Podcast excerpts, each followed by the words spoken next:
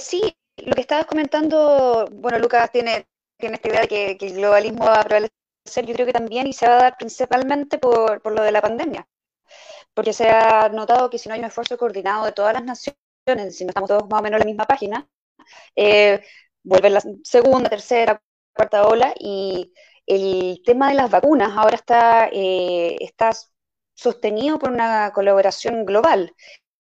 Y si no somos capaces de llevar vacunas a todo el mundo, da lo mismo ser vacuna un país, como se ha hecho con otras vacunas antes, que ha sido muy proteccionista. Como Trump que estaba a punto de comprarle todas las vacunas a Alemania.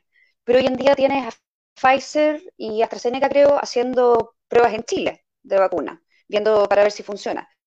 Entonces, quizás este mismo sentimiento de, globalismo, de ya la caída, creo que yo que, van a caer como dominó los autoritarismos de derecha, eh, también va a ser un impulso de, probablemente si vuelve el TPP-11, todo esto va a impulsar un grupo, un, eh, un, mundo más globalista donde sí van a haber ganadores y perdedores, pero me parece que, al menos en términos de calidad de vida va a ser demasiado importante tener esta, esta concepción del mundo global como, no como un enemigo, sino como lo mejor es formar alianzas si queremos que no, no, se muera tanta gente en la próxima pandemia.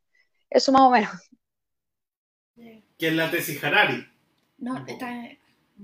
Eh, ¿Sabes? Decir, ojo, no sé, yo, personalmente, yo a, título personal, una cosa que he aprendido, que puede parecer muy obvia, es descubrir que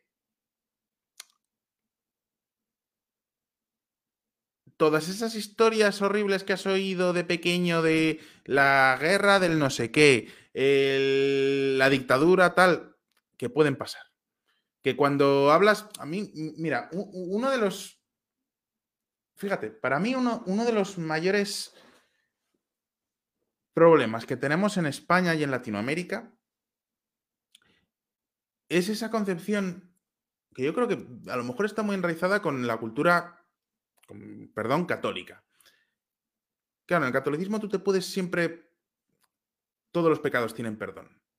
Con lo cual, siempre hay una noción de que, bueno, si mañana te suben los impuestos, no te preocupes, que seguro que ya encontrarás algún modo de no pagarlos. Si mañana te ponen tal ley, no te preocupes, que ya encontrarás un modo de sortearla. En España, por ejemplo, jamás verás a nadie protestar por los impuestos altos. Ahora, eso sí, ni Dios paga los impuestos. Si puede, bueno, hay una evasión fiscal, una, perdón, una economía sumergida, creo que del 20%. ¿Por qué? Porque si el fontanero puede hacerte la factura sin IVA, te la hace, ¿sabes? La gente tiene esa noción de que, bueno, esto es lo que dice la ley, pero venga, improviso un poco, ¿sabes? Y en Latinoamérica, pues también es, parecido, ¿no? Al final tenemos esa misma cultura latina, de, bueno, echa la ley, echa la trampa, ¿me entendéis lo que os quiero decir? Entonces, muchas veces hay gente que está dispuesta a defender ciertos postulados políticos porque en el fondo nunca se ha llegado a plantear cómo sería aplicar eso a la realidad.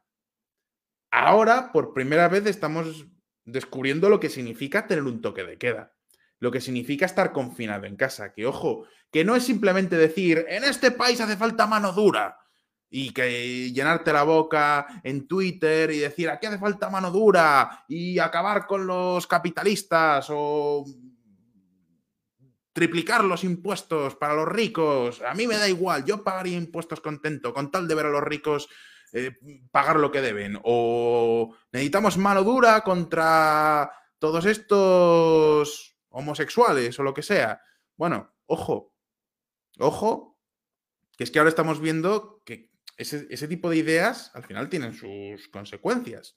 Mm, no estoy diciendo que esté en contra del confinamiento ni nada, pero cuando ahora decimos, oye, pues a lo mejor hay que confinar a la gente, terminamos confinados, terminamos en cuarentena. Ahora estamos aquí en República Checa, en España, en toda Europa, mm, tenemos toque de queda. Estamos, yo, creo, viviendo las decisiones que están tomando los políticos hasta sus últimas consecuencias. Entonces, espero que eso nos haga madurar como sociedad y darnos cuenta de que cuando se pide algo, ten cuidado que lo puedes tener.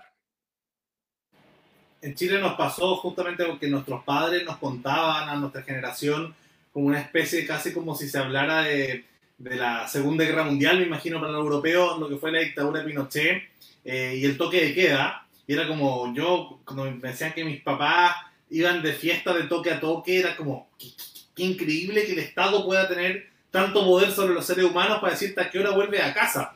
Y, parecía una historia como cuando uno ve una historia de la Segunda Guerra Mundial, así como, como historia lejana, a pesar de que la vivieron nuestros padres, nosotros ni de cerca.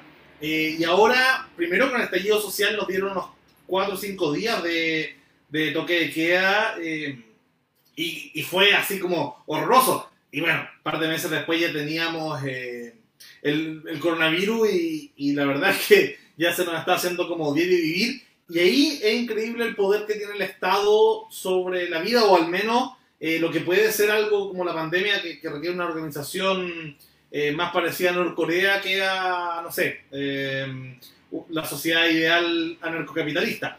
Entonces, eso es increíble.